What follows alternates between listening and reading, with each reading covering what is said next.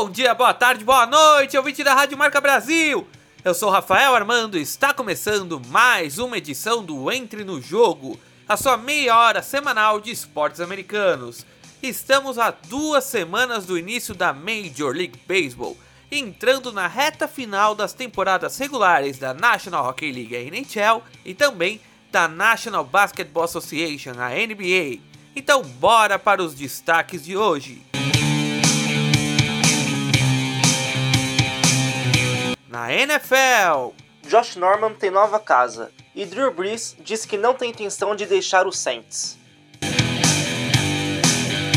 Na NHL, Olá, eu sou a Lili Rodrigues e daqui a pouco vou contar para vocês sobre o coronavírus nos esportes americanos. A NHL, MLB, MLS e NBA estão adotando novas políticas preventivas contra a propagação dessa doença. Já já! Na MLB, conheça a Grapefruit League, a liga de Spring Training da Flórida. Na NBA, Mais um recorde para LeBron James, terceiro maior pontuador da NBA de todos os tempos. o Entre no Jogo número 49 está entrando no ar.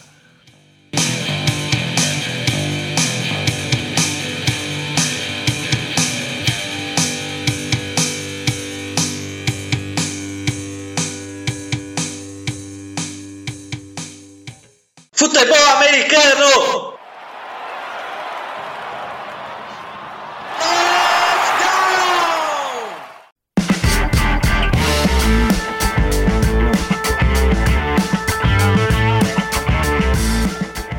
Passes de 30 jardas, corridas alucinantes, fumbles, tackles, gols e touchdowns.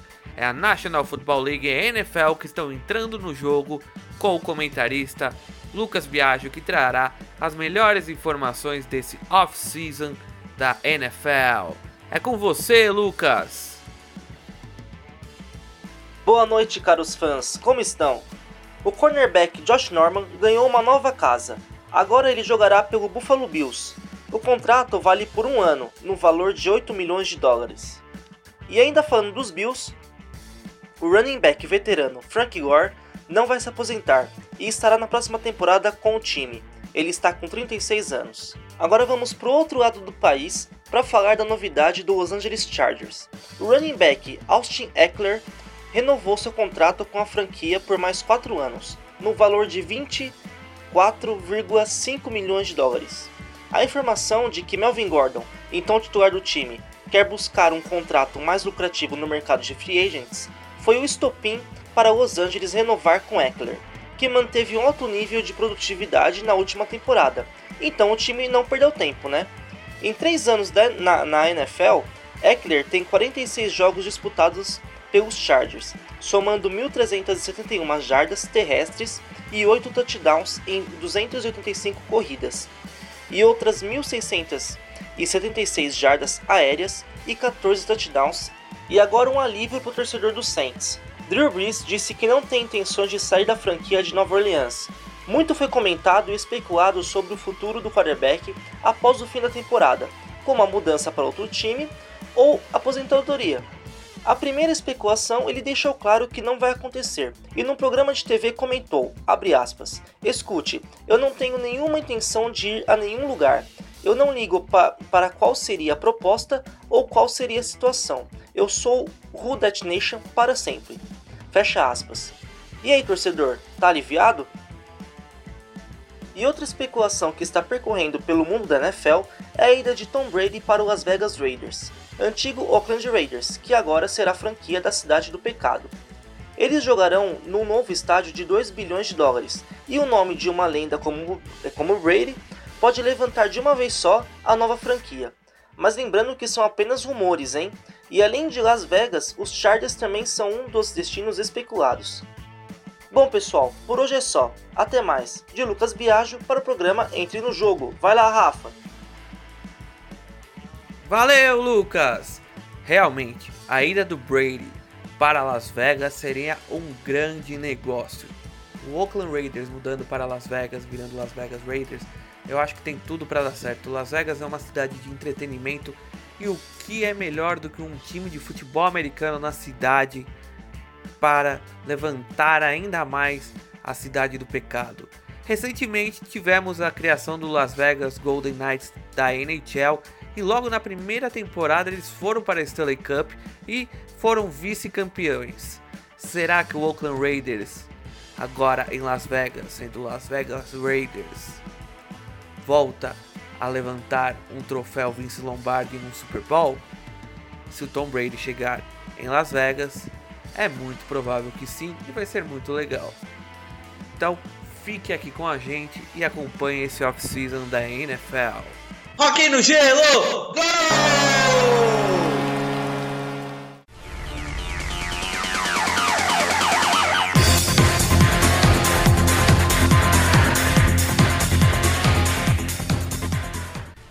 Calça seus patins, esse é seu capacete, pegue seu stick, pois o punk já está no gelo e a Lili Rodrigues está entrando no ringue para contar o que está acontecendo nos Estados Unidos e nas principais ligas americanas por conta do coronavírus. É com você, Lili.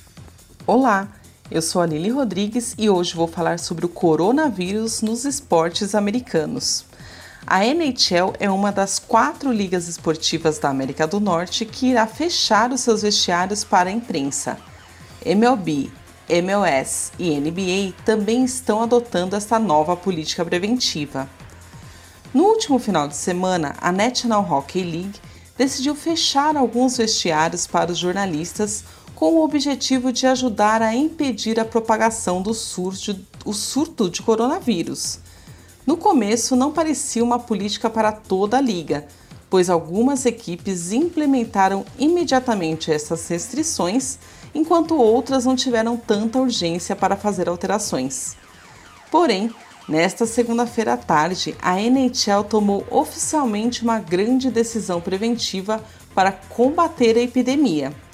As quatro principais ligas esportivas profissionais norte-americanas atualmente em temporada como a MLB, a MLS, NBA e NHL, decidiram fechar as portas de seus vestiários para a imprensa e pessoas que não estão ligadas diretamente às franquias por tempo indeterminado. Segundo eles, após consulta com especialistas em doenças infecciosas e saúde pública, e dados os problemas que podem ser associados ao contato próximo em ambientes pré e pós-jogo, Todos os vestiários e clubes ficam abertos apenas para os jogadores e funcionários essenciais das equipes e suas instalações até um novo aviso, dizia uma declaração pública conjunta das quatro ligas, que ainda complementa. O acesso à mídia será mantido em locais designados fora dos vestiários e da configuração dos clubes. Essas mudanças entrarão em vigor a partir dos jogos e práticas de hoje, dia 10 de março de 2020. E o comunicado ainda diz: continuaremos a monitorar de perto essa situação e a adotar outras medidas necessárias para manter um ambiente seguro e acolhedor. Os editores da AP Sports emitiram uma nota conjunta de seis organizações de jornalistas esportivos, incluindo a Pro Hockey Writers Association, em resposta à decisão de proibir a mídia dos vestiários. Nós, as entidades que cobrem os esportes profissionais e universitários da América do Norte, estamos preocupadas com o desenvolvimento de um surto internacional de coronavírus e com a necessidade de contê-lo, dizia o comunicado da APSA.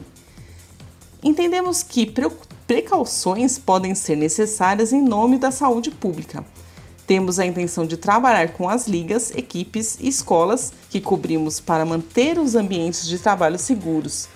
Mas também devemos garantir o acesso ao vestiário, que negociamos ao longo de décadas, não, limitada, não limitados apenas para jogadores e treinadores, também como funcionários, a curto ou longo prazo.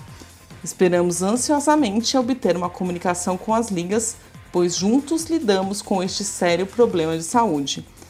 Esta decisão das ligas surge no momento em que o vírus continua a se espalhar pelo mundo.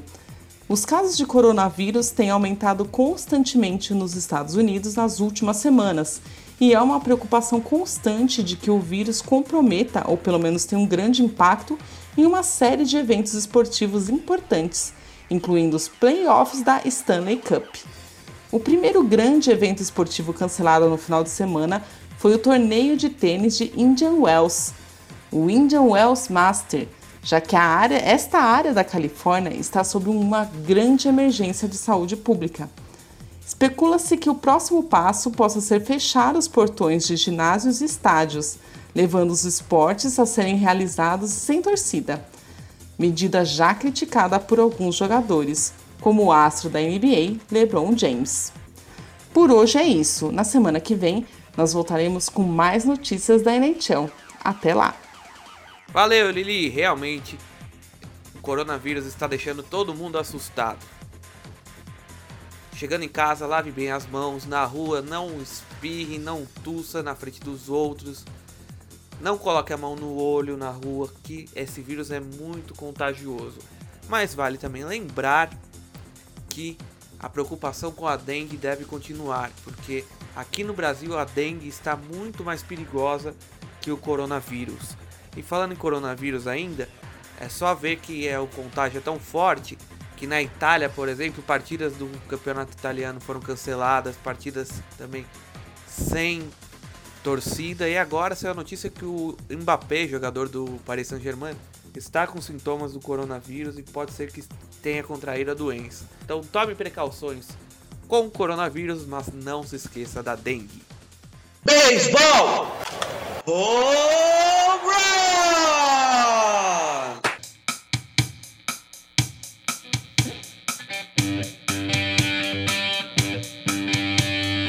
Rebatidas simples, duplas, triplas, home runs, roubos de base, strikeouts.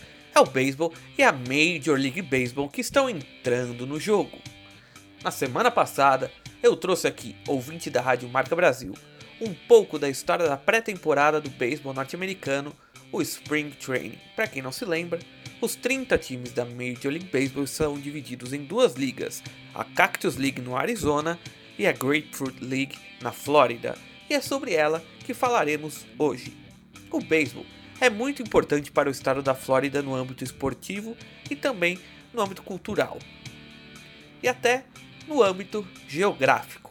Foi o esporte do diamante que levou os primeiros grandes jogadores ao estado, muito antes de existirem times profissionais na Flórida.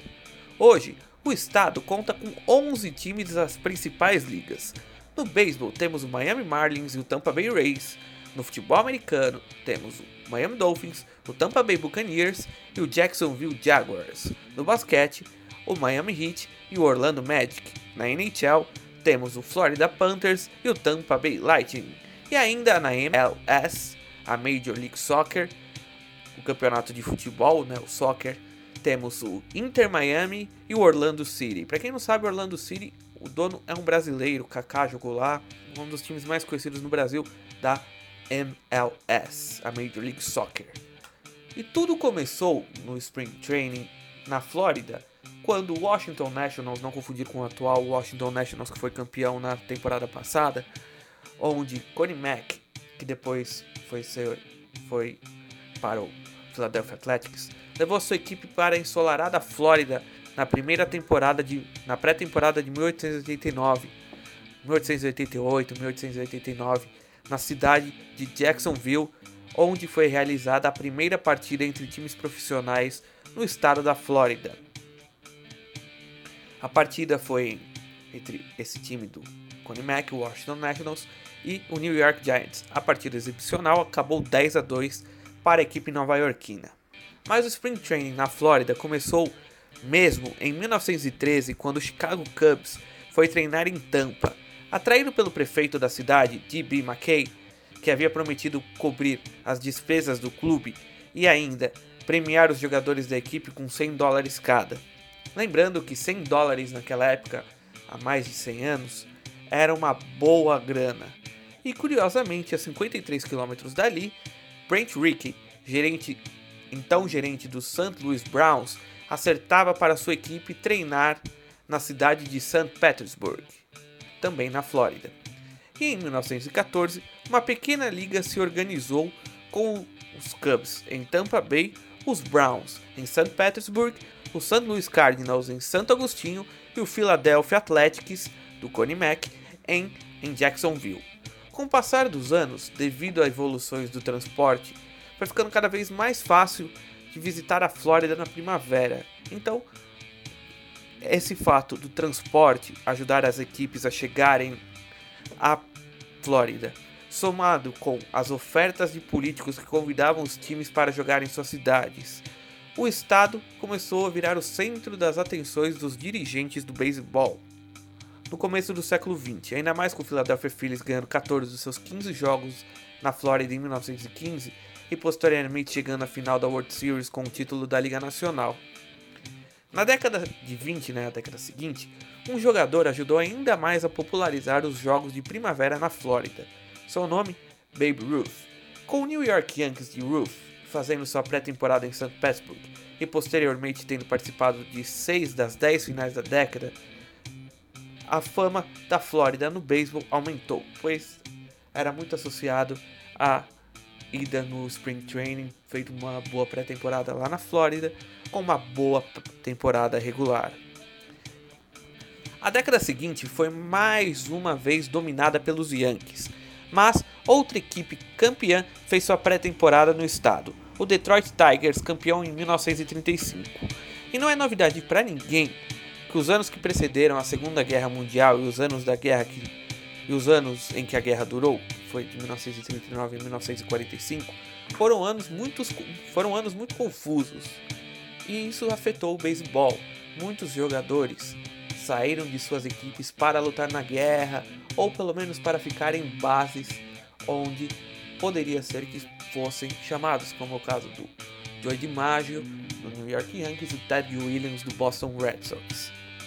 Então, na primeira metade da década de 1940 não houve o Spring Training na Flórida, e a partir de 1946 os times voltam a visitar o estado. Em 1947, Brent Rickey, agora dirigindo o Brooklyn Dodgers, onde talvez tenha sido seu principal trabalho, ele comprou uma antiga base aérea em Vero Beach e transformou na primeira casa de primavera dos Dodgers. A década de 1950 foi outra marcada pelas equipes, foi outra, a década de 1950 foi outra década marcada pelas equipes de Nova York. Das 10 finais da década, 8 ficaram na cidade, sendo 6 títulos para os Yankees, um para os Giants e um para os Dodgers. Os Dodgers ainda ganharam naquela década o seu primeiro título na costa oeste na sua nova cidade, Los Angeles. E a importância direta das equipes nova-iorquinas na Flórida estão claras. Mas outra equipe que tem uma grande importância no estado é o Boston Red Sox. Desde os anos 1930 em Sarasota, os Red Sox chegaram na cidade quando ela ainda era um pequeno vilarejo de 2.500 pessoas. Hoje a cidade consta com quase 57 mil habitantes.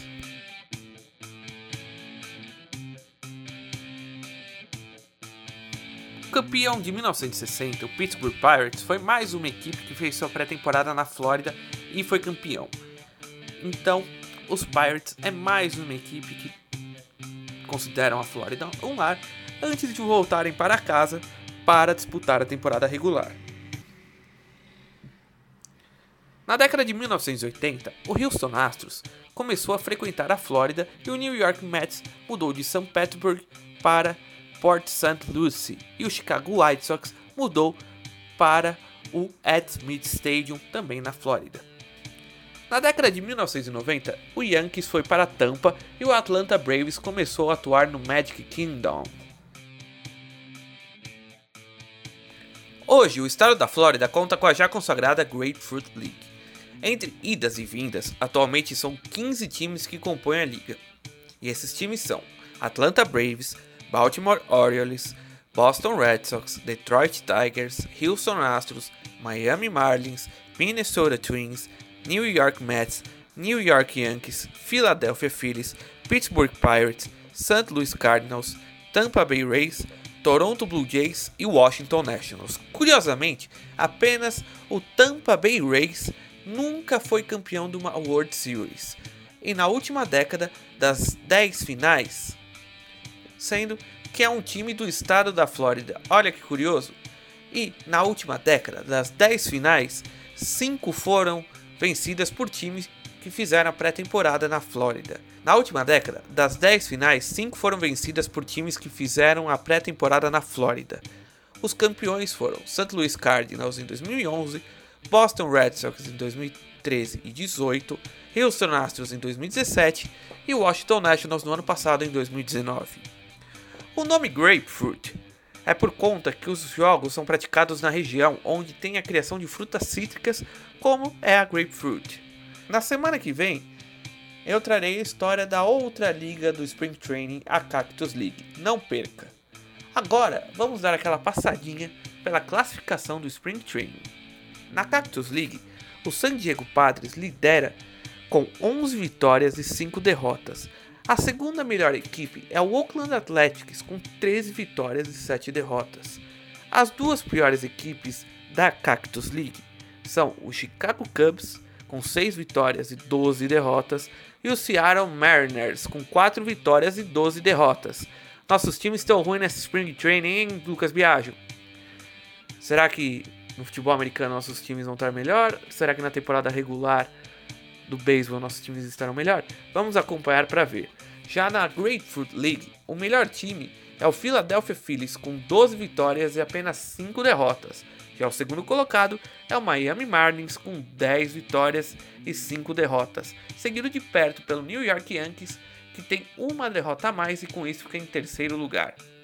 Já a pior equipe é o Pittsburgh Pirates com apenas 3 vitórias e 13 derrotas. Menos de 20% de um desempenho abaixo de 20%. E agora vamos mudar um pouco de assunto e vamos falar da Copa do Mundo de Beisebol a World Baseball Classic. Estamos a exatos 365 dias do torneio e sexta-feira o Brasil joga contra a seleção do Paquistão pelas eliminatórias. O jogo será transmitido pelo canal do YouTube da Major League Baseball. A partida que será realizada no Arizona está marcada para o horário local do meio-dia e meia, 12h30. Já aqui no Brasil, o primeiro arremesso será no final da tarde, às 4h30, 16h30. Já agende o lembrete no YouTube e não perca esse jogão.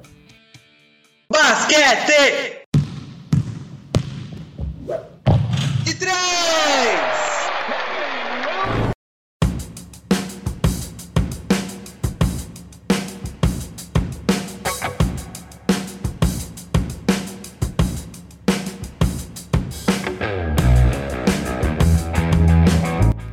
Vamos invadir as quadras! Porque a bola já vai subir e o Marcos Rogério já está pronto para fazer aquele arremesso de 3 e nos contar o que de melhor acontece na National Basketball Association. É com você, Marcão, vai lá! Boa noite, amigos ouvintes do programa Entre no Jogo, da sua rádio Marca Brasil. Aqui quem fala é Marcos Rogério, seu comentarista e amante de NBA. No último sábado, LeBron James entrou para o top 3 dos maiores cestinhas da NBA. The King James alcançou a marca de 34 mil pontos na vitória dos Lakers sobre os Clippers no clássico da cidade de Los Angeles. Agora LeBron está somente atrás de Karim Abdul-Jabbar, que também jogou nos Lakers com 38.387 pontos, e de Cal Malone, o carteiro, que tem 36.928. Será que Papai Lebron consegue alcançar os dois primeiros? Veremos, pois como ele está melhorando igual ao vinho, em breve terá um novo recorde para Papai Lebron. E mais uma do Lebron, ele foi eleito o jogador da semana pelo lado oeste, com três jogos e três vitórias, e não foram qualquer jogo, foram três jogos gigantes. Primeiro contra um dos melhores times do leste, o Philadelphia 76ers, depois contra a melhor equipe da NBA, o Milwaukee Bucks, de Giannis Antetokounmpo. E por último, o clássico da cidade de Los Angeles, contra os Clippers, da dupla Kawhi Leonard e Paul George. LeBron alcançou a marca de 29 pontos, 7,3 rebotes e 10,3 assistências de média nessas três partidas. Já pelo lado leste, o jogador da semana foi Norman Powell, do Toronto Raptors, que também teve os mesmos três jogos e três vitórias. Alcançou a média de 31,3 pontos, 2,3 rebotes e 3,7 assistências contra as equipes de Phoenix Suns, Golden State Warriors e Sacramento Kings. Agora vamos a um raio-x de como seriam os playoffs caso a temporada regular terminasse hoje. Pelo lado leste, os confrontos seriam Milwaukee Bucks como primeiro colocado contra Orlando Magic, o oitavo. Toronto Raptors, segundo colocado, contra Brooklyn Nets, o sétimo. Boston Celtics, terceiro colocado, contra Philadelphia 76ers, o sexto. E Miami Heat, quarto colocado, contra Indiana Pacers, o quinto colocado. Já no lado oeste, os confrontos seriam Los Angeles Lakers, primeiro colocado, contra Memphis Grizzlies, oitavo. Los Angeles Clippers, segundo colocado, contra Dallas Mavericks, o sétimo. Denver Nuggets, o terceiro, contra Houston Rockets, o sexto. E Utah Jazz, quarto, contra Oklahoma City Thunder, quinto. Já temos três equipes classificadas para os playoffs, mas ainda não garantiram as posições. Milwaukee Bucks e Toronto Raptors pelo lado leste e o Los Angeles Lakers pelo lado oeste. Agora vamos continuar com a nossa torcida por nossos times chegarem aos playoffs. Por hoje é só, e no próximo programa teremos mais notícias, mais novidades. Fiquem com Deus, uma boa semana e chua! Valeu, Marcão! Realmente o LeBron James tem tudo para ser se não o maior de todos os tempos, que eu ainda acho que o Michael Jordan vai ser sempre o maior de todos os tempos, assim como o Pelé no futebol vai ser sempre o maior de todos os tempos, mas se ele não for o maior, ele vai ser o segundo maior de todos os tempos com toda certeza. LeBron é um jogador incrível, é um jogador carismático. Dificilmente tem alguém que não gosta do LeBron James, assim como dificilmente tem gente que não gosta do MJ, o Michael Jordan. Então, Vamos aguardar esse resto de carreira do LeBron James, que eu sei que vai ser ainda muito boa, muito incrível, e eu acredito que ele levantará um troféu com o Los Angeles Lakers. Se não for nessa temporada, será na próxima. Eu estou cravando essa situação e os Lakers serão campeões ou nessa temporada, ou na próxima, ou nas duas. O LeBron dos Lakers está dando certo e vai dar mais certo ainda.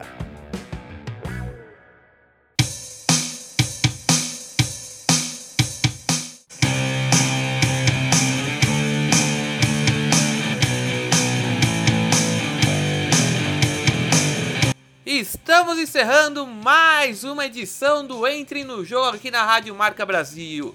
Você ficou comigo, Rafael Armando, na sua meia hora semanal de esportes americanos.